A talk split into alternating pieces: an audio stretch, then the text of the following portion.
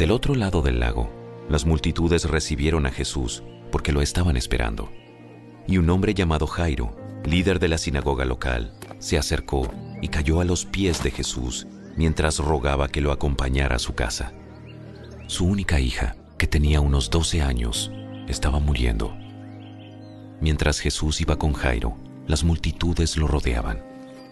Una mujer de la multitud hacía 12 años que sufría una hemorragia continua y no encontraba ninguna cura. Acercándose a Jesús por detrás, le tocó el fleco de la túnica. Al instante, la hemorragia se detuvo. ¿Quién me tocó? Preguntó Jesús. Todos negaron, y Pedro dijo, Maestro, la multitud entera se apretuja contra ti. Alguien me tocó a propósito, porque yo sentí que salió poder sanador de mí. Cuando la mujer se dio cuenta de que no podía permanecer oculta, comenzó a temblar y cayó de rodillas frente a Jesús. A oídos de toda la multitud, ella le explicó por qué lo había tocado y cómo había sido sanada al instante. Hija, tu fe te ha sanado. Ve en paz.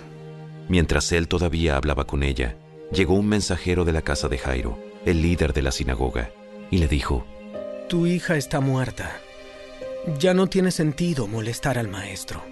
Cuando Jesús oyó lo que había sucedido, le dijo a Jairo, No tengas miedo, solo ten fe, y ella será sanada. Cuando llegaron a la casa, Jesús no dejó que nadie entrara con él excepto Pedro, Juan, Santiago y el padre y la madre de la niña. La casa estaba llena de personas que lloraban y se lamentaban, pero Jesús dijo, Dejen de llorar. No está muerta, solo duerme. La multitud se rió de él, porque todos sabían que había muerto.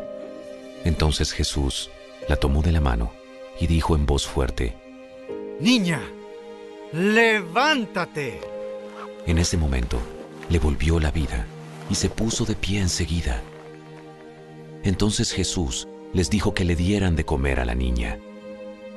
Sus padres quedaron conmovidos, pero Jesús insistió en que no le dijeran a nadie lo que había sucedido.